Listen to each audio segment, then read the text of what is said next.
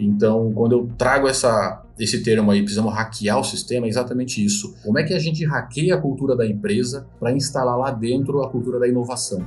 E aí, como é que a gente vai definir a cultura da inovação dentro dessa empresa? Você está ouvindo o Vioral, o podcast da indústria farmacêutica. Não esqueça de se conectar no Instagram, Vioral, ou então com o nosso host, arroba Paulo Crepaldi, o PC. Novos episódios todos os dias 5 e 20 do mês em todas as plataformas de podcast. Fique agora com a quarta temporada do Vioral.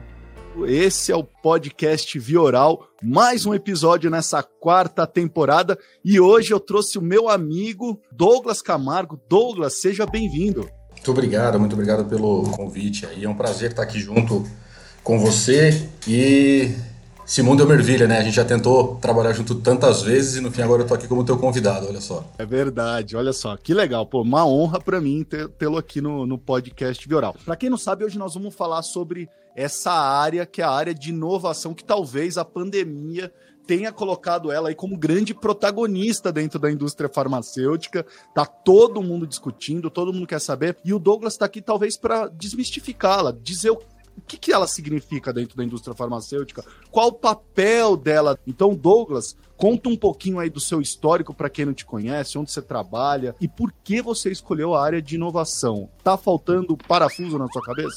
Sempre faltou, né? Sempre faltou. Quando a gente vai para essas áreas é porque alguma coisa nunca tá certa aqui dentro, né? Uma inquietude que a gente tem aí dentro da cabeça e tal, de sempre procurar alguma coisa nova, diferente. Acho que esse, esses são os principais motivadores, né? Quando você está inquieto com o padrão. E uma coisa que eu acho super legal aqui, já para abrir a nossa fala, falar um pouquinho de padrão até, né? Tipo assim, quando você tem um padrão estabelecido, né? Muita gente acha que o padrão é aquilo que você tem que seguir, que o padrão é a regra, né? E na verdade o padrão não é a regra, cara. O padrão é o mínimo. Quando você coloca esse padrão lá em cima como regra, ele se torna controlador. E aí você não consegue inovar, você não consegue fazer nada diferente.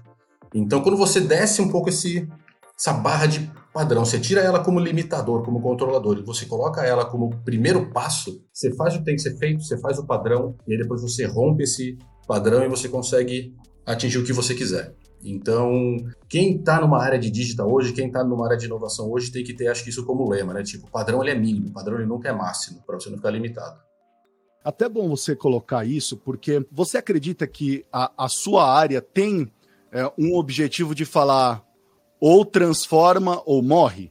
Talvez sim, porque talvez sim, né? Existem mercados ou existem funções, existem produtos e tal que você também não, você já está num nível dele tão grande que você, se você talvez inovar dentro dele, você não vai também agregar muito mais. Então ele já está ali tipo quando a gente olha para os conceitos de marketing, né, se já tem um produto estabelecido, é uma vaca leiteira, ela está ali pagando todas as contas, é um produto que já se pagou, está trazendo muita. está te dando, digamos assim, uma segurança para você conseguir olhar para outras coisas. Então eu sempre fico nessa questão assim. Inovar, acho que é sempre você conseguir olhar para fora e tentar enxergar oportunidades, ou de melhoria do que você já tem, ou de pegar aquela coisa que não está dando muito certo, que não está rodando, melhorar ela e conseguir fazer, criar algo novo. Quando você criar algo novo, você pode não só criar um produto novo, como você também pode criar um novo nicho de mercado. Né? Acho que esse é o principal motivador de ser inovador. Você pensa em algo, você idealiza algo, você pilota, testa, testa, testa, testa. Quando ele vira um produto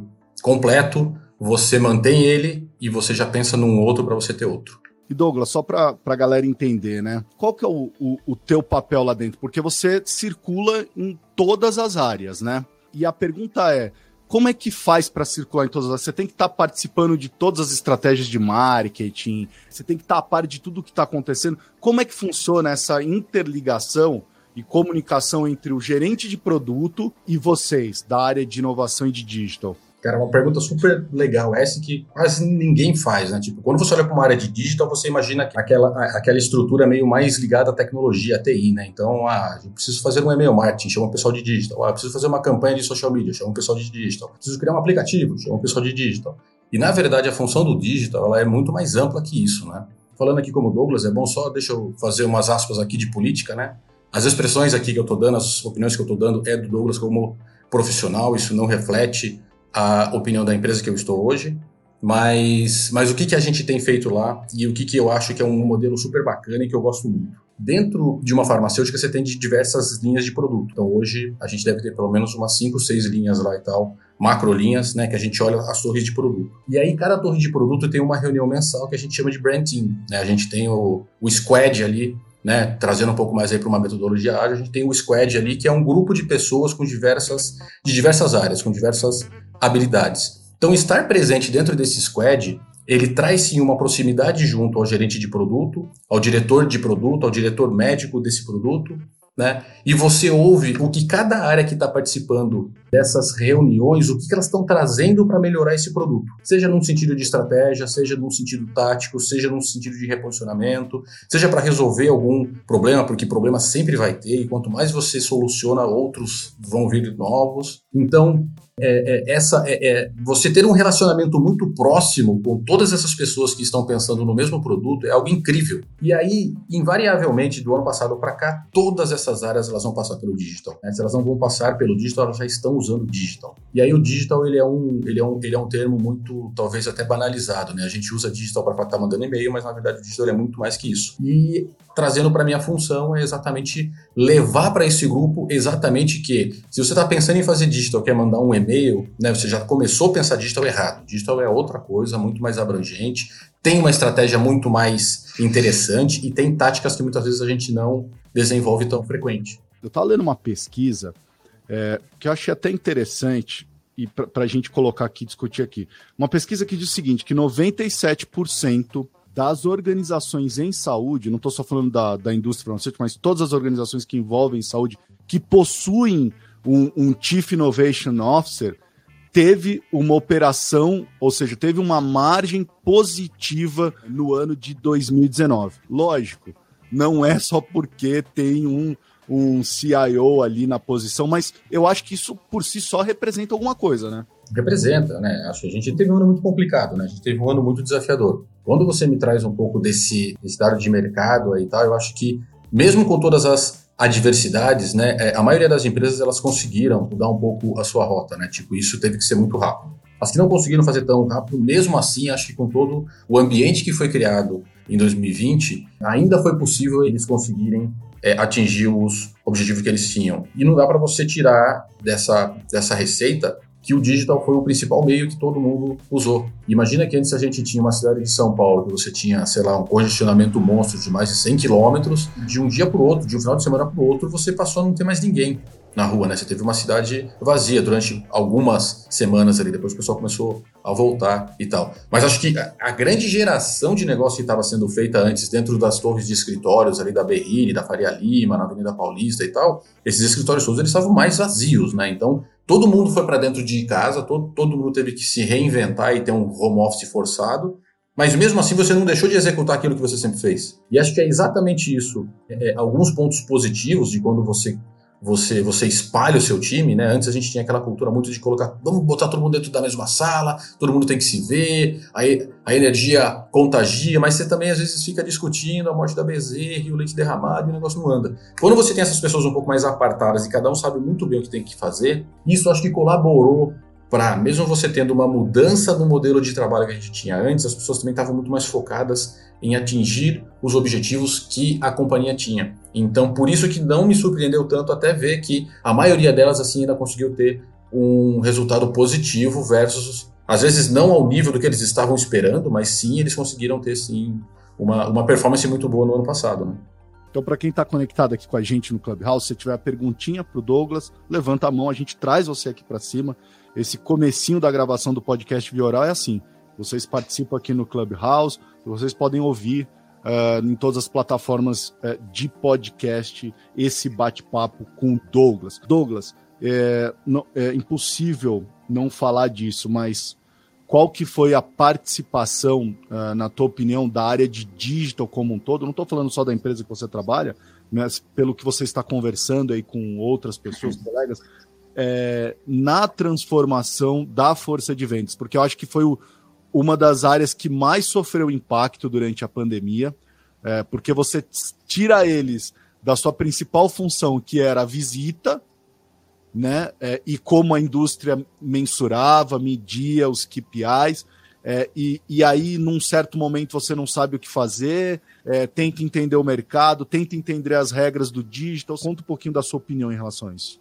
Cara, acho que para a gente foi a melhor coisa que poderia acontecer, né? Porque a empresa que não estava antes pensando ou executando algum, alguma estratégia de transformação digital dentro da companhia, ela ela ela estava muito no passado, ela estava 10 anos atrás ou 20, né? E especificamente no mercado farma, né? É, acho que foi exatamente o ano que marcou a disrupção de visitação, né? Porque o mercado farma nos últimos 30 anos, o modelo de negócio principal deles era você ter uma força de venda super eficiente que visitava os principais médicos ou que visitava os médicos que ainda não tinham tanto conhecimento sobre o produto de cada um dos laboratórios, né? e você fazia aquela visita presencial lá exatamente para marcar presença, né? Então a gente tinha uma disputa acirrada ali do que a gente é, é, entende de share of voice, né? Quanto tempo eu estou conseguindo falar com esse médico mais do que os meus concorrentes? Então isso era muita. Era, era o, o modelo de muitas delas. Né? Se você pegar tipo, as top 50 farmas, todas elas tinham esse modelo de negócios né, como principal pilar, né? Tipo, treinar e ter uma força de vendas no campo, na rua, visitando todos os médicos presencialmente. Quando a gente mudou isso, a primeira coisa que a gente fez, a gente entrou em office dia 16 de março. Uma semana depois, a gente reuniu toda a força de vendas, mais de 200 pessoas, e fizemos um treinamento de melhores práticas de como utilizar as ferramentas né? Então a gente treinou a força de vendas inteira, falando para eles, olha, a partir de agora a gente não sabe quando a gente volta, mas a gente a gente tem soluções para que vocês não fiquem parados. Então repassamos com eles quais eram as boas práticas para eles terem um boa, um, uma boa dicção quando eles forem falar, utilizando áudio e vídeo, se preocupar com o ambiente atrás deles, se preocupar para para que eles estivessem num ambiente que tivesse o, men o menor ruído possível. Né? Não vá fazer uma visita com o médico via vídeo se você está na sua sala de estar com o seu filho estudando, porque ele também estava fazendo, né? os filhos também estavam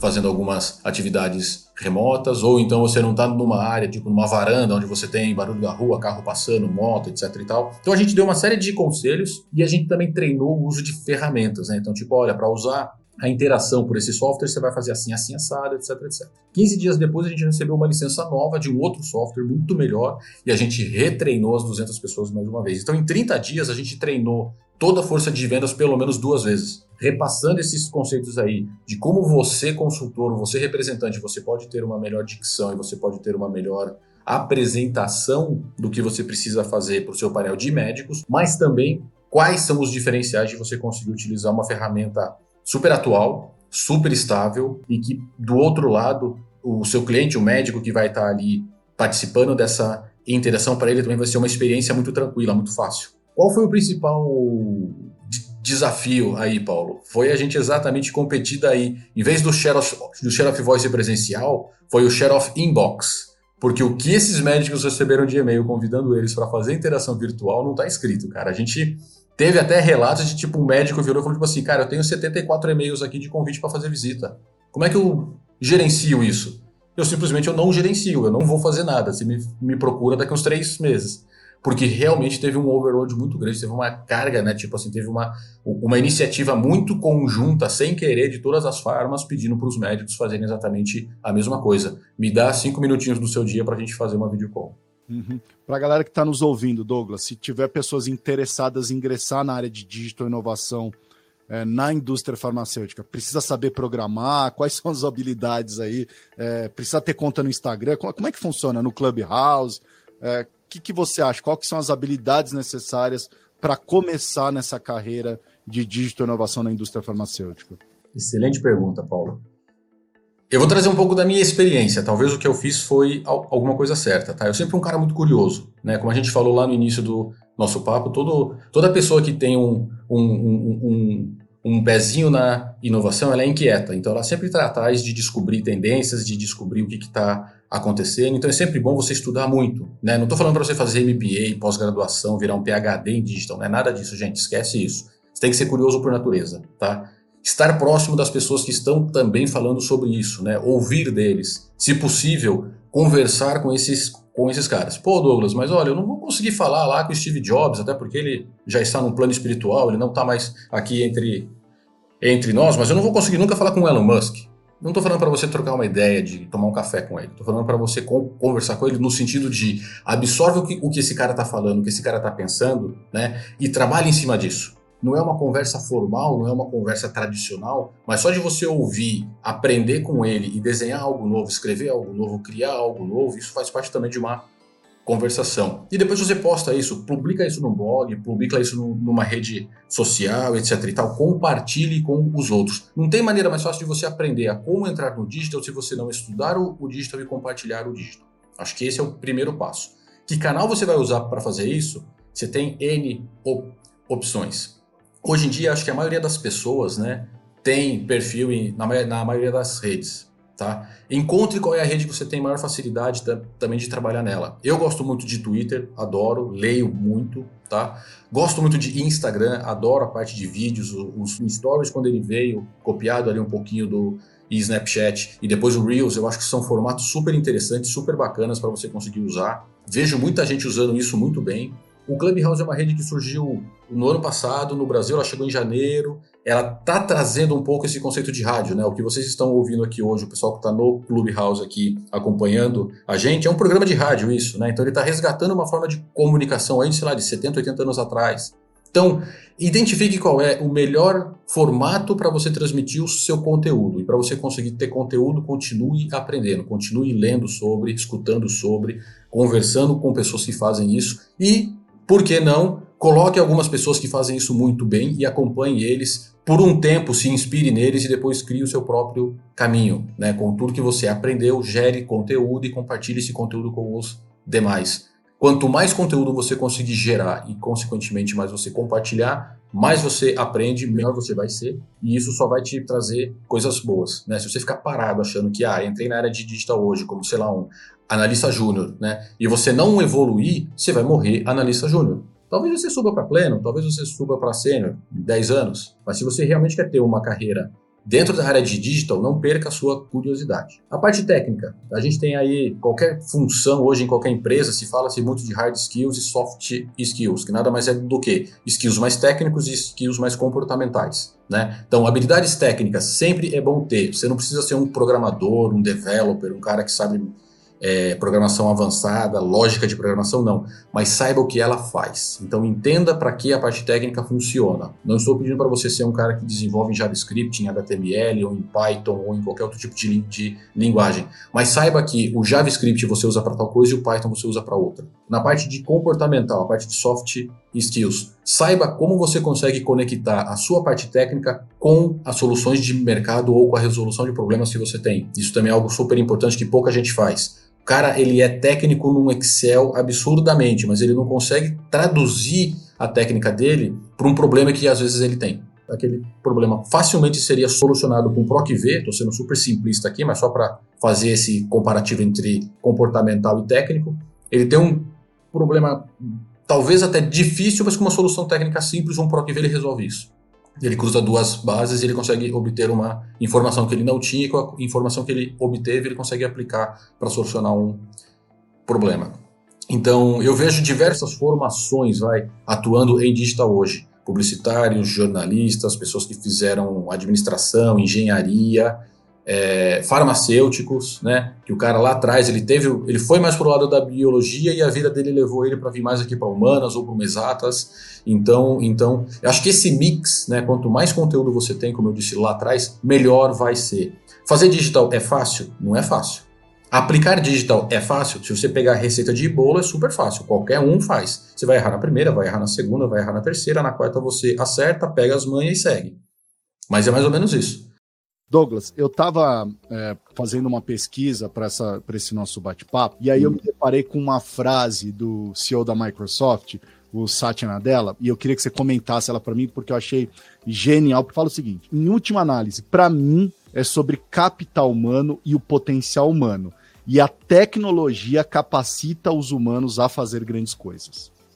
É, eu queria que você falasse disso, de, dessa coisa do, do humano com a tecnologia, ou seja, a gente usar a tecnologia para aumentar a nossa capacidade de fazer algo. Exatamente. A tecnologia ela é para facilitar, ela é para automatizar. Né? Não é à toa que a principal tendência para os próximos anos é a gente ter mais soluções de inteligência artificial e machine learning. Por quê? Porque isso vai nos dar um potencial de processamento de informação e de dados muito mais ágil do que nós já tivemos. Né, até ontem. É, essa frase dele, ela é uma frase simples, mas se você começar a analisar, ela tem tantas verdades atrás dela que, sem querer, acho que eu mencionei lá atrás. Tipo, Independente da função que você está hoje, e aí trazendo para o meu mundo de digital, né? Tipo, o digital é feito por pessoas. Então, o capital humano, ele sempre vai ser o mais importante em qualquer função, independente de qual função você esteja. E você conseguir ter exatamente a habilidade de se aproveitar da tecnologia para humanizar o relacionamento, humanizar o seu produto, o seu serviço, trazer ele mais próximo das pessoas, é com certeza também uma das tendências dos próximos anos. Né? Não adianta nada você ter um produto incrível, mas ele é difícil de usar. Quanto mais simples esse produto é, quanto mais fácil ele resolver alguma coisa e mais próximo do ser humano ele for de ser operacionalizado, mais pessoas vão conseguir usar, mais pessoas vão se beneficiar e, consequentemente, do lado ali do capitalismo, melhor a sua empresa vai performar. Uhum. E eu queria que você comentasse, Douglas, eu acho que tem um papel aí fundamental e eu vejo poucas áreas de digital inovação na farma comentarem, que é sobre ajudar a empresa, ajudar essas pessoas, a força de vendas, a se preparar para mudanças. Ou seja, se planejar para adapta adaptabilidade. É, você tem visto isso? Como é que você tem visto isso acontecer? Porque eu, eu até agora não, não ouvi ou não, não percebi isso acontecendo. Eu acho que é tudo um estágio inicial, né? É, é, não é novidade para ninguém que a indústria farmacêutica é uma das indústrias talvez mais atrasadas em adoção de, de digital. Né? É um desafio muito grande para quem está nessas áreas hoje conseguir exatamente entender qual é a ambição digital da empresa que ele está, o que eles estão fazendo de bom, o que eles têm que jogar fora e quais são as novas coisas que eles têm que criar para avançar. É, quando a gente olha para a força de vendas, Paulo, eu vejo que a gente precisa realmente entender. Primeiro, você sempre vai ter dois grandes grupos, né? O grupo que está chegando e o grupo que já está estabelecido ali, rodando há muito mais tempo. As pessoas, naturalmente, elas têm uma resistência a mudanças. Então, quando você pega ali um profissional que já está 15, 20 anos de mercado e tal, no modelo tradicional que eu falei lá atrás, que é aquela visita presencial, o cara está habituado, faz 20 anos que ele acorda cedo, faz a barba, coloca a roupa, entra no carro, se dirige até a clínica, até o hospital e conversa com o médico. Quando você pega esse cara depois de 20 anos e tenta mudar esse hábito dele, né, essa rotina que ele mesmo estabeleceu para ele ser o profissional bem sucedido na área que ele atua, que ele é, ele vai ter uma resistência nat natural nisso. E aí eu gosto muito de usar um termo, até um termo muito mais técnico, que é o hackear, né? Tipo, você precisa chegar para esse cara e mostrar para ele hackear e ele fala tipo assim, brother, se você não mudar, muito provavelmente em poucos anos você vai ficar obsoleto no mercado. Pode ser que para você faça sentido. Tô, tô chegando no final da minha linha, Douglas. Não faz sentido eu querer me transformar né, da água por vinho porque eu preciso agora incorporar 100% de digital na minha função. Tô aí, falta 5 anos para eu me aposentar, sei lá, ou não, tô pensando em mudar de área, já fiquei 20 anos na farma, ou eu vou para uma função administrativa, ou eu vou tocar meu próprio negócio. Então, mas para aquele cara que quer continuar ali, e aí a gente fala desse outro grupo, que é quem está chegando agora, profissionais que estão aí entre, sei lá, de 0 a 5 anos de função, esse cara precisa adotar o digital de um jeito ou de outro, tá?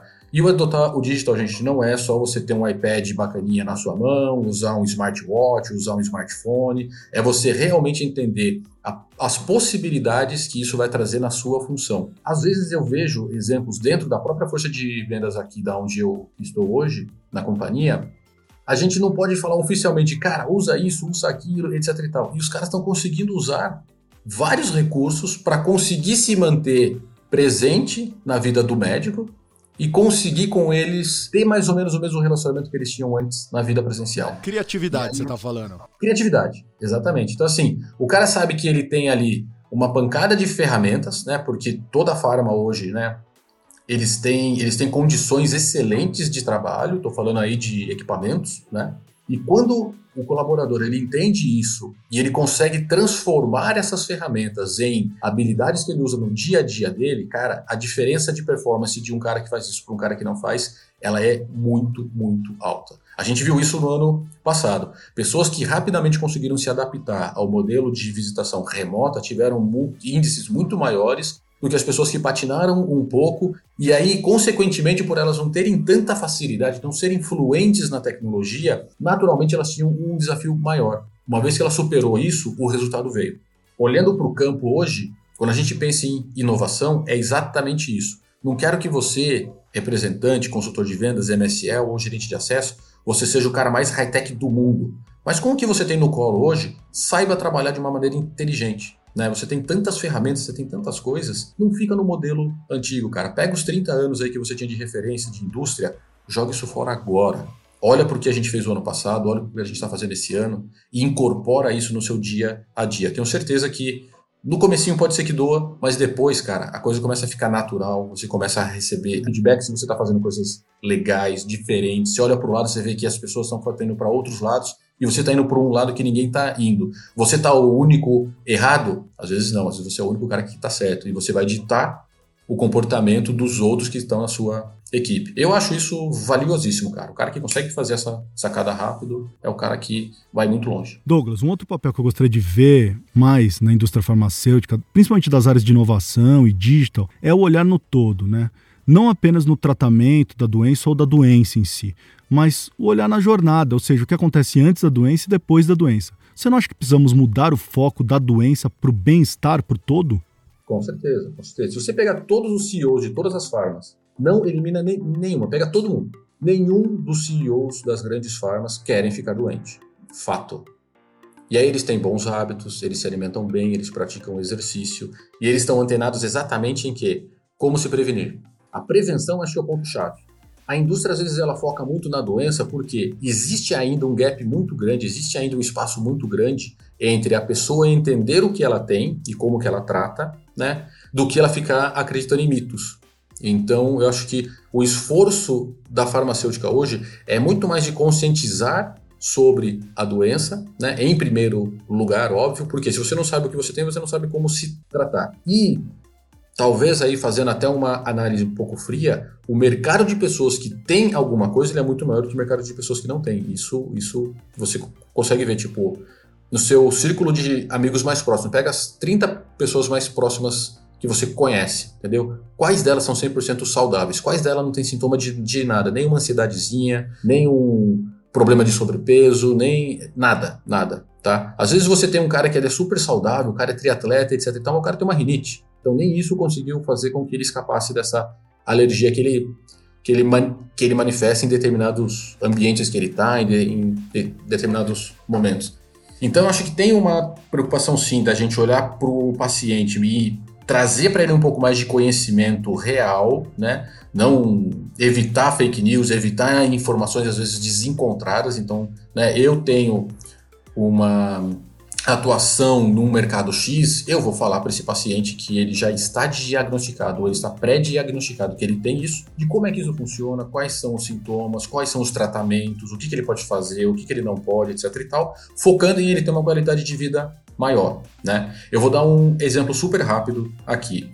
No mercado que eu atuo hoje, a gente tem um produto posicionado para tratamento de artrite reumatoide. Né? É uma doença que ela vai limitando muito os seus, os seus movimentos. A gente, lá atrás, em 2018, 2017, a gente lançou um aplicativo de qualidade de vida, incentivando qualquer pessoa, mas com foco no paciente que tem esse tipo de sintoma, que se ele se exercitar mais à medida que o tratamento dele vai evoluindo, a qualidade de vida dele aumenta. E aí é algo que é difícil ou é longe, né, de um paciente que tem movimentos limitados. Está muito longe desse paciente ele entender que ele pode praticar uma atividade física. Esse paciente, às vezes, ele fica, sei lá, 30 minutos, 40 minutos para ele conseguir levantar da cama quando ele acorda, porque tudo dói, tudo está travado, tudo está difícil para ele. E ao ponto que ele vai conseguindo ter um pouco mais de mobilidade, a gente começou a incentivar ele a fazer uma caminhada leve, a fazer um agachamento leve, a exercitar-se mais para condicionar o corpo dele também a conviver com a doença que ele tem. E as duas coisas elas sempre andam juntas. Quanto mais controlada eu tenho a doença e maior é a minha quantidade de momentos em que eu coloco o meu corpo em movimento, maior a chance da sua qualidade de vida ou voltar a ser o que ela era antes, porque o que a gente também ouve de relatos é que eles sentem saudades da vida deles antes da doença, como melhorar a qualidade de vida deles convivendo com a doença, não deixando de fazer tudo o que eles querem.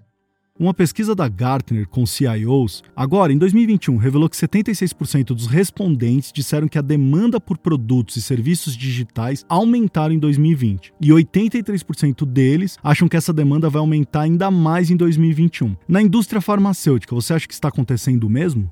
Acho que vai variar muito aí de empresa para empresa, né? O que, que eu vejo dentro de casa hoje? A gente tinha algumas linhas de execução de digital, né? que era habilitar novos canais de comunicação e de relacionamento. Mas o ano passado, o que a gente fez foi exatamente é, é, é mapear todos os materiais, todos os conteúdos que nós tínhamos que eles ainda não eram digital e a gente levar isso para o digital.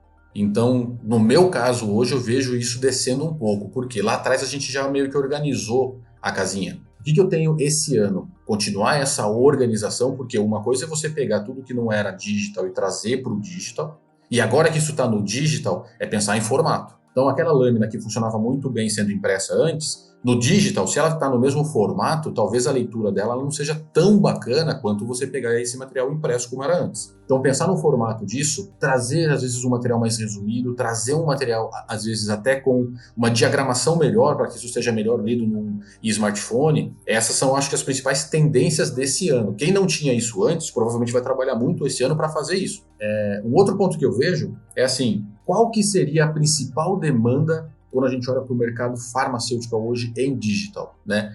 Nada mais é do que continuar conectando as pessoas. Então, uma oportunidade que eu vejo muito forte é como é que a gente consegue, como é que a gente como farma consegue criar ambientes colaborativos aonde não só eu tenha talvez a presença da indústria, mas eu tenha um espaço onde os meus stakeholders aí, os meus os públicos, as audiências que eu trabalho, eles também se sintam confortáveis a participar disso e também terem a liberdade de expor o que eles pensam, de criticar, de elogiar, de trazer um caso real para discussão. Né? Então, como que a gente conseguiria criar um espaço desse sem ter uma interferência? Acho que isso é super importante. A farma, quando ela influencia positivamente, obviamente é super le legal, mas eu não gosto quando a farma tem interferência. Né? E aí é o Douglas falando mais uma vez, gente. Para quem está me ouvindo aí, quem vai ouvir esse podcast depois aí, tô sem crachá, tá? Por quê? Se você não consegue ter um, um, espaço de colaboração, um espaço onde as pessoas se sentem confortáveis, a coisa fica quadrada. E aí talvez lá na frente ela vá não soar tão autêntica. E autenticidade é tudo. Então, uma das demandas que eu vejo hoje é essa, tipo, como é que a gente conseguiria facilitar essa conexão de pessoas, e aí médicos, pacientes, farmacêuticos, enfermeiros, todo mundo que está aí é, envolvido ou está atuando aí em algum ramo da saúde, como é que a gente consegue ter um espaço para esses caras conversarem, compartilharem? A gente tem visto tantas startups nascendo aí, cada uma focando numa solução, cada uma olhando para uma parte desse mercado que é gigantesco. Como é que esses caras se conectam? Como é que esses caras conversam? Como é que esses caras começam a se entender melhor, sem barreiras, sem preconceitos, né? Sem, ah, mas talvez eu não possa falar desse jeito. Eu acho que não, acho que a gente tem que criar assim espaços mais públicos, né, para que a gente consiga fazer essa, é, essa roda girar cada vez mais. Fazer isso é só com digital? Não, fazer isso é com inovação. Eu entendo que uma razão específica para você inovar é realmente você ressignificar um modelo de negócio. E nada melhor do que pegar um desafio grande como esse, que é como é que você monta um ambiente colaborativo com todo mundo, que tem a participação de paciente, que tem a participação de indústria, que tem a participação de governo, que tem a participação dos médicos, as associações médicas? Como é que você bota todo mundo para conversar e criar algo bacana? Acho que talvez, na minha cabeça aqui de inquieto, essa seja a principal demanda a partir de 2021. E, e, eu acho, quando se fala de inovação, para mim, inovação é uma coisa que tem que estar tá inserida dentro da cultura. Parece clichê falar isso, porque quando a gente fala cultura, parece que é uma coisa muito. não é tangível, né? As pessoas falam, cara, cultura, como assim cultura? Mas o, eu acho que o grande foco é repensar a cultura das indústrias farmacêuticas. Repensar e olhar realmente. Nós estamos inserindo inovação na nossa cultura?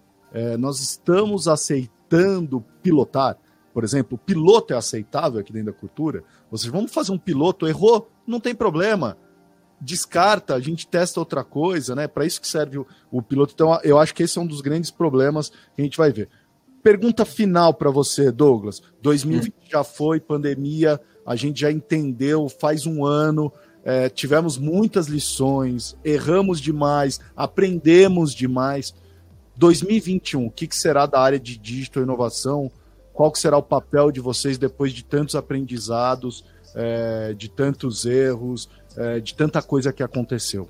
2021 é o ano de hackear as companhias. Eu adoro essa frase, vou usar isso como até como mantra durante um tempo, depois eu vou pensar numa outra aí que faça mais sentido para o momento que a gente está. Mas 2021 a gente tem que hackear o sistema, a gente tem que realmente olhar para que você citou antes da cultura, né? A cultura corporativa geralmente ela também é encarada como regra do jogo, né? Se você não seguir a regra do jogo, se você não estiver dentro da cultura, você não faz parte da empresa, né? Isso é uma coisa super preocupante no meu ponto de vista, né?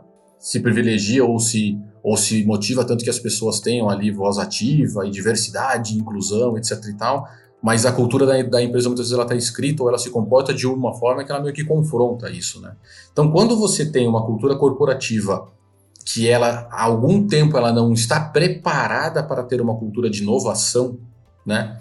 Você não consegue inovar nada, você não consegue tirar um piloto do papel, você gasta centenas de horas ali trabalhando em conceitos e em testes de é, em protótipos, isso nunca vira um piloto, isso nunca vai para a rua, você nunca testa isso. Então, quando eu trago essa, esse termo aí, precisamos hackear o sistema, é exatamente isso. Como é que a gente hackeia a cultura da empresa para instalar lá dentro a cultura da inovação? E aí, como é que a gente vai definir a cultura da informação, a cultura da inovação dentro dessa empresa? É olhando qual é o principal problema que a gente tem que resolver hoje lá dentro. Né? Esse problema é um problema operacional, é um problema funcional, é um problema cultural. Aonde é que a gente vai atuar nisso? Então, 2021 tem muita gente já fazendo isso já nos últimos dois, três anos, mas 2021 talvez seja o ano de você hackear o sistema e efetivamente, e efetivamente no sentido de eficácia, instala o driver de cultura de inovação dentro da cultura da sua empresa. Começa por onde? De cima para baixo. Se as lideranças não comprarem a ideia de que eles precisam repensar os modelos de processos ou de projetos que eles têm para ano de 2021, a coisa não roda. Se continuar fazendo igual nos últimos 30 anos, a coisa não roda. Né? Inovar é exatamente isso. Você mapeia como é que as coisas estão hoje, identifica quais são as oportunidades que você tem e foca nas principais melhorias que você consegue fazer rápido. O que te trava inovar é correr risco. Olha para o risco de um jeito bom e tenta evitar o risco. Risco sempre vai ter. Seu problema de inovar é que você vai errar. Errar é saudável. Quanto mais você erra, melhor você fica. Tem uma frase excelente que eu vou fechar com ela, que ela diz: "O fracasso é a única coisa que gera energia para você ser autêntico. Fracasse várias vezes, erre várias vezes. No final da jornada do erro e do fracasso, você vai ter gerado uma energia tão grande que você vai gerar um produto ou um serviço tão autêntico que ele vai ser excelente e você depois só vai ter que melhorar. Por quê? Porque você já errou muito lá atrás. Então erre bastante, erre cedo. Fracasso gera uma energia transformadora que a gente não faz ideia e pegando tudo isso você vai ter sempre produtos e serviços muito melhores. E quando o seu produto estiver, voltando ao nosso primeiro minuto de fala, quando o seu produto virar aquela vaca leiteira que paga suas contas, pense em outro, erra, testa, acerta, bota na, na rua e assim por, por diante. Acho que esse é o ciclo da vida erra, acerta, melhora e continua e cria outro. Maravilha. Olha, quero agradecer demais o Douglas por esse bate-papo. É, aproveitar e agradecer o pessoal do Clubhouse que esteve aqui ouvindo. Então, se você quiser ouvir de novo a, a versão do podcast, corre lá na sua plataforma, Spotify, Apple, Deezer, Castbox, qualquer plataforma de podcast para ouvir esse bate-papo comigo e com o Douglas. Douglas, obrigado de coração. Desejo para você um excelente 2021 e bora continuar conectados, né?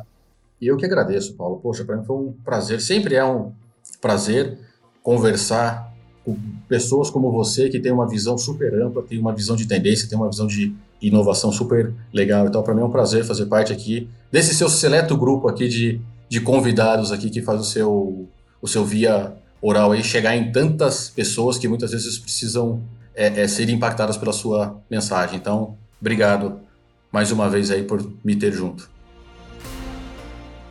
Você ouviu o Vioral, o podcast da indústria farmacêutica. Para se conectar é fácil. vioral.com.br, arroba Vioral no Instagram, ou então envie um e-mail para vioralhealthcare.gmail.com. Até a próxima dose oral quinzenal para seus ouvidos.